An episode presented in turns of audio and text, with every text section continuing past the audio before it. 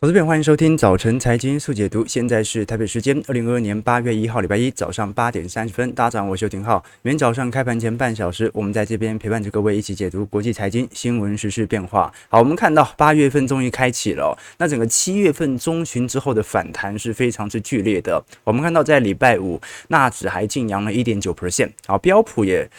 大涨了一点四 percent。我们看到，如果以周线来看哦，道琼州涨幅有三个 percent。标普周涨幅四点三 percent，纳指周涨幅四点七 percent，费半也有四点七 percent 哦哦，所以我们现在从低点来做观察，费半如果从本轮的最低点往上弹，已经弹了两成二了哦。那虽然哦，跟我们看到的最高点比起来啊，跌幅可能还有两成多，可是按照目前的高速反弹哦，它也来到了乖离的极值区哦。所以我们看到，在整个七月份股市的大幅弹升之后，的确它算是。在过去几年七月份表现最好的一年啊，其实这个美国股市五穷六绝七上吊也算是蛮明显的啦。不过看到联总会九月份的啊联总会利率决策会议哦，是否会改变目前的格局，这就值得观察了。原因为何？因为如果光是联总会按照着市场的预期来进行升息，好，七月份升息三嘛。大家都会这么开心，股市做这么剧烈的反弹，经济又保持在如此强劲的氛围，那么联总会岂不是有更多的理由进行紧缩相关政策吗？哦，所以这一次鲍尔虽然在七月份的 FOMC 会议上哦，指出美国经济虽然正在放缓，但是就业市场仍然十分的强劲，所以联总会不会在短期内放弃这一次的紧缩政策。那我们其实看得很清楚啦。因为第一季 GDP 已经是负一点六 percent，第二季又是负零点九，从技术面的角度来看，这就叫做经济衰退啊啊！不过现在白宫和联总会的普遍共识说法是，现在就业市场，然后股市又涨这么多啊，市场的啊企业消费者信心也没有来到一个超级悲观的地步。所以现在来看的话，反而还不算是进入经济衰退。那么联总会讲这些话的用意是什么呢？是否是有意要进行更进一步的紧缩行为？这个是值得大家来多做些留意和观察的哦。我们的确啦，从现在的经济数据来看，你硬要说它是一个大衰退，感觉也有点牵强，对吧？好，那现在就是物价比较高，大家消费的情绪比较低落，但是有大规模失业，有大多数的企业主都大幅度倒闭的状况吗？好像还没发生。我们来观察几项经济数据指标，不管是从实质的产业生产数量，还是从非农就业数据，还是从实质消费，或者说实质收入，其实在过去一年都在明显的下缓格局。但是这个下缓格局还并没有导致金融性的流动性风险。其实各位可以理解啦，如果我们从实质收入来看，在过去几个月度已经有一点持平了啊，远离了上升趋势线。这个我们通常哦，呃，一个人的实质收入所得，它会随着经济的发展缓步的提高然后。就算物价跑得比你快，你的生活品质通常也会活得越来越好。而这很好理解哦，就是说，呃，就算是现在的啊中下阶级、中产阶级，可能你吃的、你用的，仍然比古时候的皇帝。用的物品还要来得好吧？因为这个科技进步的红利正在发生，所以实质呃个人所得它中长期是向上的，只不过这一次在二零二零年哦偏离之后，呃，其实在二一年有一个非常显著的反弹，但是在二二年呐，却由于物价高大幅度拉升的缘故，所以导致了实质的薪资水平并没有回到上升趋势线。好，所以这个是最大的问题，就是大家之所以在明明资产价格已经比二零二零年高了不少，然后企业获利 EPS 也比二零一九年、二零一八年高非常多，包括 iPhone 的销售量都是，但是为什么大家的贫困感却越来越强呢？原因就是因为实质薪资因为通膨的缘故被稀释了不少，那么现在联总会的问题就来了，那就是在经历上半年的啊大幅下跌之后，稍微适度的反弹，我们看到七月份已经是今年以来最大的单月涨幅。那么联总会在七月份，他已经把三码的讯息给公布了，你像是光是上周三、上周四、上周五，三天啊，这个就涨幅就已经四四趴多了，所以 FOMC 会议。之后哦，这个是史上第一次有如此巨额的涨幅哦。那大多数呃，大家都会觉得说啊，那顶多就是符合预期哦。这一次是反而符合预期之后，股市做一个剧烈的反应哦。所以这背后是市场预判了联总会的预判吗？啊，或认为联总会会更早宽松吗？我们来观察一下。其实各位可以理解到，如果从个人实质所得跟联总会的目标利率来做观察、来做对照的话，会发现一个明显的状态了。好，就是说，只要联总会在低利率环境，通常个人实质消费。啊，这个指数它就会大幅的走高。那么利率的大幅调升之后啊，很快就会对实质的消费产生前置力度。那的确，其实真正影响的并不是利率的调升，所以让市场的消费变少，而是利率调升之前，由于物价的通膨的大升，所导致了实质消费的减少。所以利率它是一个结果论，是因为通膨高之后，我才必须调高利率。所以现在最为严重的问题，我们还是很清楚，联总会最为关关注的是通膨能否有明显下弯的迹象在。那我们过去跟各位提过，因为联准会的货币政策它有标准的逆周期性啊，你景气大幅扩张，它才需要紧缩嘛；景气下跌，它要宽松。那现在很尴尬的就是情，就是通膨很高，所以它要紧缩。可是景气在下行嘛，那照理讲它要宽松。好，所以它现在能做什么事情呢？它现在能做的事情就是有一个先后顺序。好，先等待通膨能够下弯，它就不用那么紧缩。那么等到。通膨下弯，到时候景气衰退或者景气下行的周期的确啊，这个疑虑点啊比较值得注意的时候，这个时候再适度的进行宽松政策的指引，这个是我们目前所看到的一个方向啦哦，所以是。第三季、第四季确定通膨下弯之后，联准会可能会适时的释放相关更加宽松的政策啊，所以这张图表示市场的预期啦啊，这个联准会自己的预期是二零二四年才会降息嘛啊，但现在市场大家都认为二三年就会降息。那另外一点呢是欧洲央行 ECB 的问题哦，就我们都知道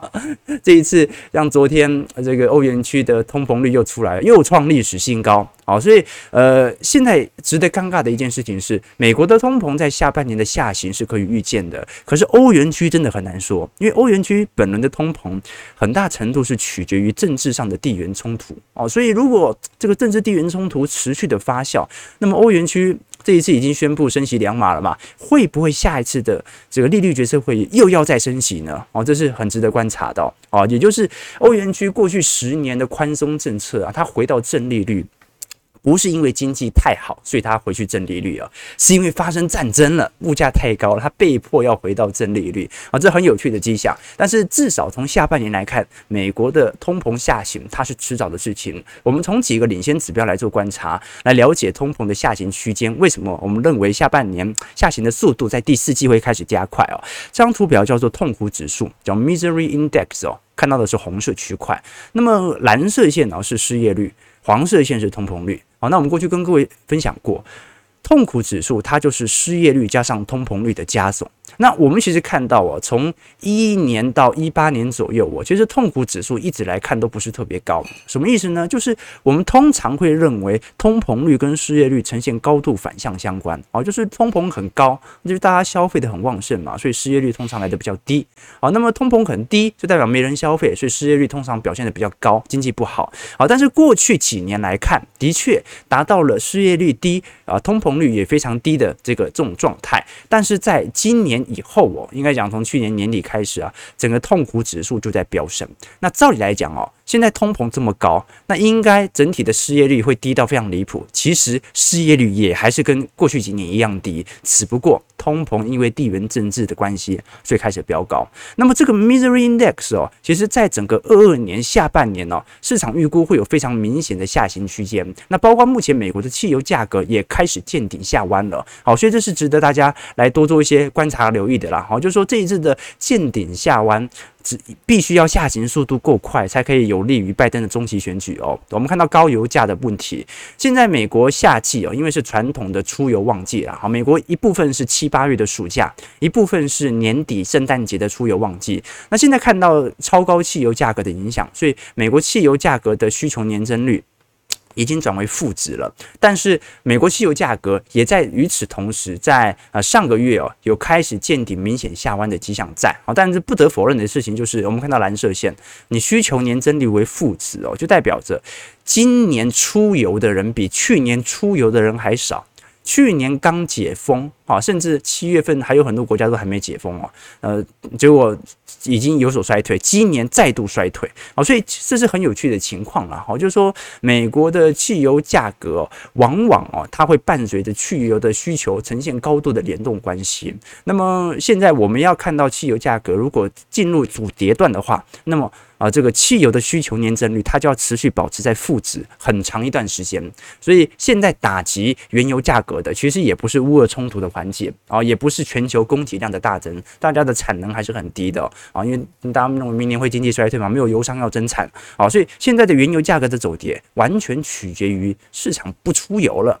不开车出去玩了，好，那我们包括看到食品价格也是，如果从食品价格来做观察，其实本轮跌幅已经算蛮大的哦，已经进入陆续进入熊市了。不管是从软性商品、食品还是工业用原料，其实都在大幅的走跌当中。我们包括从目前的小麦价格也开始高速的回跌，好，所以呃，这种回跌下降的区间呢，除非。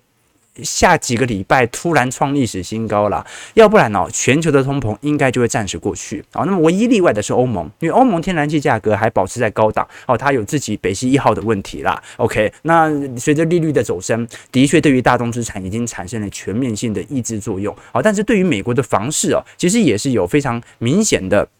打压作用，我们看到美国房市目前从成屋销售也在大幅度的走缓哦，现在的成屋销售金额跌破了二零二零年初的高点，好，所以观众朋友可以理解哦，现在美国房市哦。你就是在经历二零二零年、二零二零年三月份的新冠疫情，为什么？因为成屋销售已经跌回到二零二零年以前的水准了。那你包括从高房价和高利率来打压需求面哦，这更为明显了。如果我们以呃房市的消费者信心购屋分项来做观察哦，目前已经跌到了史上最低，没有人买房，观众朋友没有人敢买房哦。你看，想想看哦，房贷利率啊，从三四趴现在。调升到接近七个 percent，谁买得下去？谁买得下去？好，所以美国房市目前是完全处于急动的状态。那这种急动的状态反而有利于房价啦。为什么这么说？因为你市场急动，卖家反正房子也卖不掉嘛。因为台湾很多人会这样搞嘛。你会发现房子卖不掉。啊，大家需求锐减的时候，那个卖方哦，他是顺势把房价调高嘛，对不对？把它调高，为什么？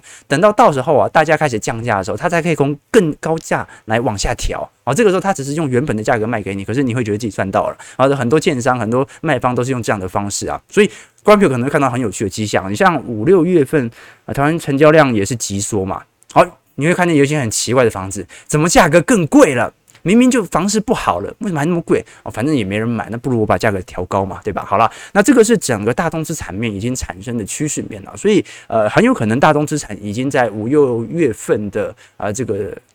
当中已经最高点已经见到了。那随着接下来市场对于宽松的预期，我们更关注的是美元和美债的问题。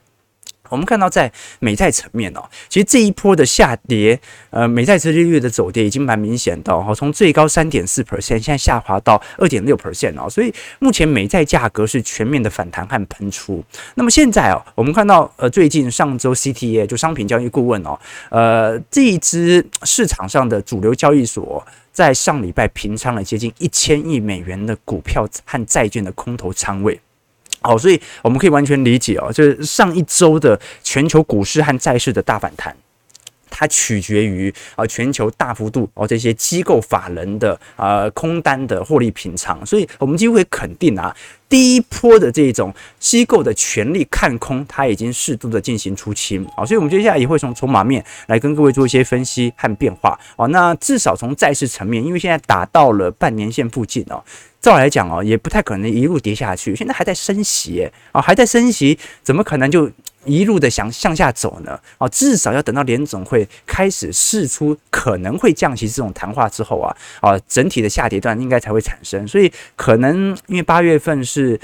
空窗期了，好，联总会也不开会，所以可能稍微震荡一阵子，啊，震荡一阵子这样子，好，那我们其实也看到啊，从美元的角度也是很明显的，好，美元最近也有一点呃见顶的迹象在，不过从美国第二季度经济萎缩的降温哦，还是要观察，因为美元它是一个标准的避险货币啦，哦，如果美元现在呃开始。走弱，然后到时候经济衰退的隐忧又起来的话，那大家觉得经济衰退，那一定要拥抱保守性资产嘛，防御性资产嘛？那谁是防御性资产，那还是美元嘛。好，所以美债值利率可能最高点有可能是见到了，但是美元的部分哦，因为目前还保持在一个非常强势的氛围，稍微现在回档啊，从美元指数最高点一百零九块跌回一百零五，它也不是跌得特别深啊，所以值得大家来多做些留意和观察啊。整个美元资产呢，到目前的升息格局，我一直都建议投资朋友啊，就是有回档就可以换台币，有回档就可以换台币。那基本基本上我们二一年讲了一整年啊，没换到没关系，咱们就实事求是嘛，好，就说能不能用尽量在回档的时候换取更加相对便宜的美元。好，我们看一下美国股市的变化。美股在道琼工业指数礼拜五上涨三百一十五点，零点九七 percent，在三万两千八百四十五点，目前快要碰到半年线了。好，这一波涨得真的有点快，所以我们才说短线乖离有点拉高。那标普五百指数上涨五十七点，一点四二 percent，在四千一百三十点，一样挑战半年线。纳指部分上涨二百二十八点，一点八八 percent，在一万两千三百九十点。费半部分上涨二十二点零点七七 percent，在两千九百六十七点。好，其实整个美国股市的弹幅已经算是蛮明显的。可是各位会有没有发现哦？我们在过去几天的交易日，在跟各位分析美国股市发生的近况的时候啊，都会发现其实财报面表现的普遍不是特别好哦。你上礼拜五稍微表现比较好的是苹果嘛，跟 Intel 表现也不好。德州仪器表现也不是特别好，那包括一些晶片股啊，包括一些零售概念股，而通常都是不好，但是反而有点利空进出的感觉，所以这一波的反弹是利空进出来进行拉抬，好，所以端看你怎么看现在的财报了。有些人看到财报表现很差，就认为股市该跌，但财报某种程度它是一个落后指标嘛，对吧？好，所以呃，以前我们跟投资朋友分享过一个故事嘛，好，就一个酒店酒店这个一一个大学生。啊，女大学生长得很清纯可爱啊，那结果下班呢就去这个酒店啊来来打工啊，当酒店妹啊。你可能当下的感觉会觉得，哎，这样不太好嘛，啊，对不对？就该好好念书就好了嘛。可是如果是一个常年在酒店工作的女孩子，但她坚持白天一定要去上课学习，那就很令人振奋嘛。好，所以这身份没变啊，但是纯粹要看你怎么看待现在的。事件的解读，对吧？好，所以呃，其实有时候我们做短期市场上的追踪啊，我们认为不是也特别对于自己的投资有特别重要的含义，就来自于短期的分析哦。你有逻辑你就对啊，但是你能不能赚钱那是一回事。所以最终我们还是按照的周期来进行资金的减仓啊。以前我跟投资朋友分享过嘛，哦，现在发生的事情呢，过去一定发生过啊，未来发生的事情现在也一定有迹可循啊，人类。一定会产生泡沫破裂，虽然每一次泡沫破裂的原因都不同，对吧？有次贷风暴，有科技股，可能未来是五 G，可能是电动车，可能是特斯拉。但是我们可以肯定的事情是，未来一定还会在泡沫破裂。股价短期内涨跌的原因都不同，但是它一定会超涨和超跌。而周期投资，它就是在找寻那个超涨和超跌的时机，做相对应的投资的抉择。其实不只是投资股票市场、资本市场，人生亦然嘛，对不对？当你啊婚姻美满、事业来到最高峰、最美妙的时候，你要想清楚啊啊，人呐是会均值回归的啊。当你结婚最开心的那一刻，有没有可能你已经来到均值的最高峰呢？当你赚盆满钵满赚最多钱的时候，有没有可能是来到一个极值？那最后你会均值回归呢？好，所以观众朋友啊，这个不管是人生还是周期啊，都要有这种居安思危的这种方向啊。在过去大家很恐慌的时候，我们当然就稍微的乐观一点来看待这个市场啊。那短期内稍微涨得有点多啊，大家稍微有点啊过度乐观的时候啊。啊，那大家稍微就要谨慎一点点，对吧？好了，我们看一下礼拜五的财报的部分啊。其实讲那么多啊，就跟各位推荐啊，如果大家有兴趣，可以参考我们啊追寻周期投资的财经号角会员系统，网址在底下，呵 呵供大家做一些参考啊。除了有我啊每周本身自己的操作资产部位的日记之外啊，也会有一些专题影片、宏观专业报告。同时间，我们也会啊提供各位啊一些对于事实上啊最深入的一些这个研究，包括啊基础财经系列的课程，提供给大家。好，那我们直接看一下苹果的财报。其实苹果这一次表现还算不错，所以对于股市有非常显著的拉抬。毕竟它是全职股。苹果礼拜五上涨三点二 percent。每股收在一百六十二块。那这一次包括 iPhone 啊，的这个销售量以及服务软体营收的大幅度拉升哦，其实苹果的财报是全部优于预期哦。那么唯一还在明显增长力度稍微有点趋缓的，是属于那种 iPad 啦、Mac 啦。不过这都不是苹果的主要营收。苹果现在最重要的两大营收，一个是 iPhone，一个就是软体服务。那软体服务目前还呈现在两位数字的增长，而软体服务近期的占比其实有明显的拉升的方向。我们其实发现啊，现在苹果 iPhone 的销售量哦，其实在二二年的确第二季啊。很有可能到第三季会有一种呃见底反弹的迹象，因为第四季的 iPhone 十四很快就要进行推出，那到时候的拉货潮应该就会发酵。那今年的销售量应该是不会像去年一样多了啦，然后这没办法，然后这个景气在下行周期，但是因为市场也提前进行苹果财测的调降，所以这次啊符合市场预期，甚至比市场预期稍微高一点点，也算是蛮不错的。那唯一比较担心的一件事情，是因为苹果最近也停止了进行更多人员的招募。其实看得出来，我们看到苹果的库存水位量哦，啊，过去大概周转天数其实很快哦，哦，过去我们看到苹果的周转天数哦，十二大概哎不对，大概十天左右就卖得掉一台手机啊。你如果像是一九年年底景气好的时候哦，哦，当时呃六天左右就可以卖得掉一台一台手机哦，现在要多少？十二天。好，所以现在的确库存水位也有大幅升高的一个迹象在，但是由于哦，因为整个第二季哦，大家都很清楚，苹果之所以财测松动哦，是因为在中国它没卖掉手机啊，啊，几乎整个第二季这个中国的风控措施是很明显的哦，所以在大中华的地区啊，比同年期还要下滑啊。但随着第三季、第四季啊，中国经济开始复苏，而且稍微有点松绑的态势，那么其实苹果在大中华地区的业绩可以持续的扩增啊。各位可能不不清楚啊，这个现在欧美地区排行第一名的已经是。苹果的销售量了嘛？哦，现在在大中华地区哦，啊，居然在今年二季度啊，苹果成为销售量已经最好的手机哦，何况是市场上的消费急速冻结的情况底下，这说明什么事情呢？这说明啊，有钱人不受经济的冲击，所以即使。在封城在萎缩，大家买的 iPhone 反而是最多的啊，所以这个值得观察了啊。但值得呃留意的另外一件事情是汇率的问题啊，因为这次汇率哦导致了苹果在第二季的营收啊减少了三个 percent 啊。如果是以本季全营收来看的话，那大概有可能对于六个 percent 的汇率都有影响哦。我们怎么做观察？因为第二季美元指数上涨了六点五 percent，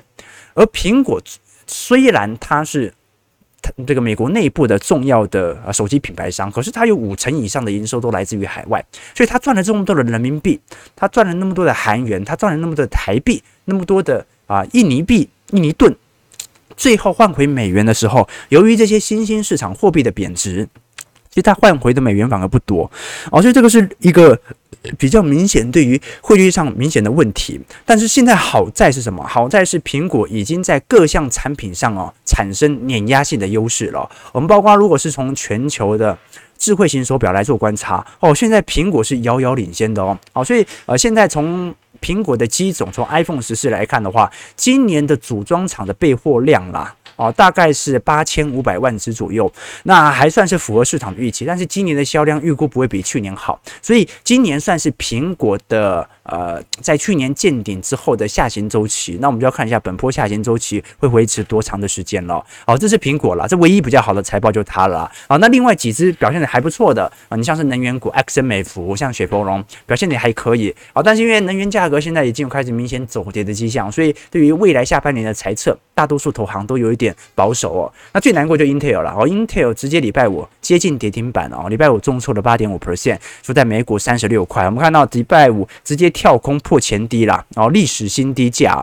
啊，在本轮空头趋势以来，我们看到这一次 Intel 基本上是第二季和第三季的财测是完全的逊于预期。我们看到 Intel 的库存周期水位哦，也在大幅度的增高，过去大概是在一百零五天左右哦，那么在今年第二季啊，已经飙到接近一百二十天了。哦，那也与此同时啊，Intel 的对手 A N D 啊，它的市值甚至都已经超过了 Intel 本身。好，所以现在我们可以看到一个更有趣的迹象，就是说晶片股的库存水位哦，啊，还延烧的非常严重。那现在就要看啊，苹果的销售量可不可以救起这些晶片股了。好，我们最后马上来看一下台北股市的变化。啊，台北股市其实近期呃无量反弹也是非常明显的。七月指数回升是一百七十四点，而且拉出了，如果从下影线来看的话，拉出了一千点了。那我们看到七月份呢，因为上礼拜五硬是回到万五关卡，所以感觉好像政策的宣示效果又在啦。啊，那么国安基金到底有没有买啊？这是真的很难衡量，因为从宣布的那一天，股市最低点就已经见到了，对吧？啊，那么。这个你说平盘以下来建仓，其实平盘以下的点位也不多，对吧？所以七月份的反弹和五月份的反弹看起来相异不大，可是我们也看到更明显的迹象，就是今年以来大盘其实已经三次挑战季线了。这一次离季线还有一段时间哦，上一次是五月底六月初，再上一次哦是今年的三月份到四月份，再上一次是今年的二月份左右。所以我们看到，其实本轮的下降趋势，台北股市甚至都还没有改变，而且在六月份、七月份的跌势啊，因为跌得太猛的原因啊，目前离季线的关卡还有一段距离啊，所以不得否认的一件事情是啊，台北股市好像是止跌，可是根本就还没有突破本轮的下降趋势线。那好在是什么？好在是。是因为国际资金的卖压开始有所趋缓，我们看到近期不管是韩国股市、印度股市还是台北股市哦，整体外资的卖压力道稍微有点趋缓。最为明显的是韩股了哦，就是市场几乎对于韩股的悲观情绪稍微有一点趋缓的现象在。那你包括从新兴市场的呃公债啊、新兴市场债来做观察，目前资金的流入速度也在明显的拉抬当中。如果我们以周线来看的话，上周是上涨了五十点，而礼拜五外资进行大幅度的买超。买了一百三十二亿，投信也买了十五亿啊。那么如果来做观察的话，因为外资呃前几次的大幅度的买超，过几天就开始卖，从六月份以来就是这样子，对吧？啊，所以大家也不要抱持太多乐观了啊，因为台币目前还是保持在二十九点九块多啊，仍然十分的疲惫啊，所以你基本上没有太大的理由吸引外资进行资金回补。那好在是什么？好在是市场至少从中长期投资者的角度来看，目前的消费。或者说股票的投资信心指数是来的相当低的哦，所以在这种状态底下，呃，只要市场的呃情绪仍然偏低，那么主力它就持续进行拉抬的动作，对吧？好，你想想看啊，这个现这一波的拉抬根本没什么散户在买嘛，对吧？因为成交量缩成这样子哦，所以无量上涨之后啊，就会出现一个空窗期啊，就出现一个。这个空白区，那就是从从一万三千点到一万四到一万五千点这一波关卡，没有人买哦，所以就反而会造成主力愿意持续拉抬的意愿。但是现在的问题是什么？现在的问题是你会发现哦，现在很明显就是大盘受到国安基金政策的拉抬，所以明显就是不准跌指数，但中小型就跌得拖拉苦。对不对？你看前几天啊，每一家公司都开始陆续公布对于财测的下调啊，你包括像是呃欣兴啦啊瑞昱啦啊，你像是啊礼拜五是联发科嘛，面板双虎啦、旺宏啦、智元啦，没有一家财报表现得好的啊，对不对？你唯一表现得稍微好一点点哦，你像是日月光哦，但是目前的整体的美股盈余在今年它也是负值嘛啊，应该成长率是负值，所以说明它是因为。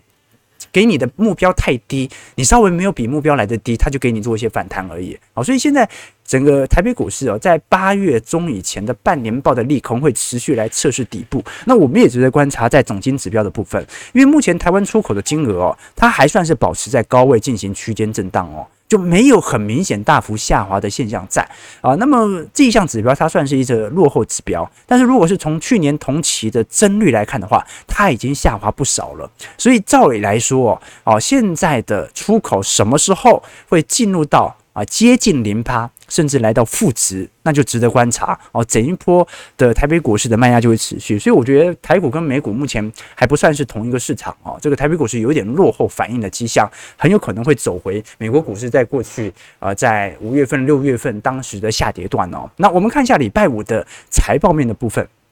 好，联发科，联发科第二季的法说会，上半年的获利哦，也算是缴出非常亮丽的成绩单。不过，联发科这次主动针对下半年的财测进行大规模下调，好，营收年增率二十趴的目标值应该难以达到。那包括联发科这次也主动下调对于全球智慧型手机的销量。其实更为明显的是，因为联发科主要市场在中国啦，好，那中国目前消费很疲乏啦，好，复苏的力度非常缓慢。我们看联发科的第二季财报，这次由于产品组合的变动。毛利率已经跌回到五成以下了，而是四十九个 percent。不过，因为营运规模在扩大，每股税后纯益还是在增长，来到二十二点三块，啊，这历史新高。那么 Q 三现在已经开始预估，呃，季减率会下滑一个 percent 到九个 percent。那么营业费用率会维持在二十四到二十八个 percent，毛利率的中位数应该会比这一次第二季的四十九趴再往下掉。啊，所以其实联发科这一次的看法其实已经没有这么乐观了。我们看到美股盈余在今年仍然会来到八十点六七块左右，这个市场的预估。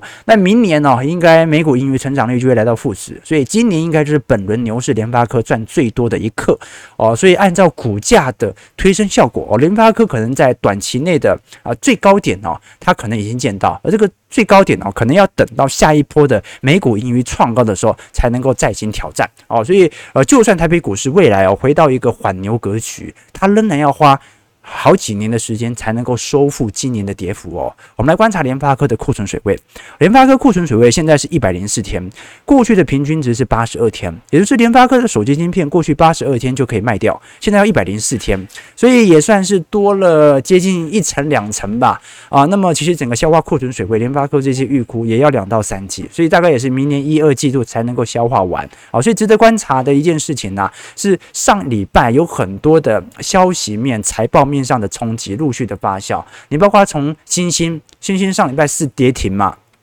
新兴的美股盈余哦，其实还在增长当中。哦，但是它主动进行财次上的下调，所以导致现在利空不断的反映在中小型个股上。哦，那么就值得观察了啊，指数哎跌不动。啊，你包括昨天上礼拜我们跟各位提到的瑞玉的库存也在持续的攀升，指数跌不动，中小型股跌得拖拉苦。啊，这个时候哦，对台北股市的。基调就要开始有一些明显的变化了。为什么？因为你想要捡大盘的便宜，好像有一点占不到便宜了嘛，好，对不对？你如果是针对乖离来投资，可能已经持有一定的大盘的部位，好，但如果还有闲余资金，可能要来观察一下中小型股乖离的下滑情形。好，我们看一下加权指数上下跌七十三点，啊，今天成交量呢一千八百亿，十分低哦，一万收在一万四千九百二十五点哦，所以台股就这样弱弱的，费半怎么涨，台股就是怎么不涨，是吧？好，我们看一下投资朋友的几个提问。好，越南山珍说赚美金的终于可以回来了啊，要看啦，要看美元会不会就这样顺势的向下掉哦。那 Kevin Star 说，如果通膨主因是因为战争持续，为什么看不到世界积极的违停战争？还是目前的通膨也不会因为战争而快速下滑？那干脆也不理了。嗯，有道理啦，有道理啦。照理来讲，要违停战争嘛。可是违停战争就要牺牲利益啊，是吧？好，所以啊，这种短期内的政治角力分析哦，真的很难说。那我们只能承认，就是供应链的通膨稍微有一点缓解。那目前的通膨高升，主要是来自于对于地缘政治的恐慌情绪。所以说到底。还是情绪所造成的通膨上升，而不来自于单纯的供需冲突，对吧？那我觉得现在最大的问题就是，大部分的原油厂商都不愿意增产嘛，啊，所以那只好打击需求来降价通膨了。OK，这个 S 商券说要看紧缩和多久卖压多重，不然房价就会重演一五年到一八年的下跌。拿的时候升息后缩表，这一次更猛的，而且要说哈，一五年到一八年下跌哦，升息可能有帮助。但是一五年到一八年，如果你看到台股的呃台北房市的下跌哦，那那主要是因为那个央行和金管会啊这个政策部门的相关的打炒房政策啦。好，那个时候 政府一声令下，豪宅税、奢侈税之后，才对于整个台湾房市有致命性的伤害。要不然，啊，台湾房贷利率就一趴两趴，哪会因为这个利率就买不买房？想买房的还是会买。真正的问题而在于投机客能否会因为政府的打炒房政策完全的打消意愿？好吧，九点零四分，感谢各位今天的参与。美国股市持续在 V 谈当中啊，准备要呃接近半年线了，但台北股市季线都还站不上，大家都没有人要听国安基金的话啊，但是呢，大家也只能。照着国安基金的话做好，要不然，要不然在年底前，那那国安基金只能使出呃更更更更让你受不了的政策了，对吧？哈，所以真的有点担心啊。如果一路复盘到年底，那是说年底之后要大崩盘吗？对不对？啊，所以有机会我们再来跟各位探讨这样的一个问题啊，也观察国际股市的联动度。早上九点零五分，感谢各位今天参与。如果你喜欢我们节目，记得帮我们订阅、按赞、加分享。我们就明天早上八点半，早晨财经速解读再相见。祝各位投资朋友看盘顺利，操盘愉快。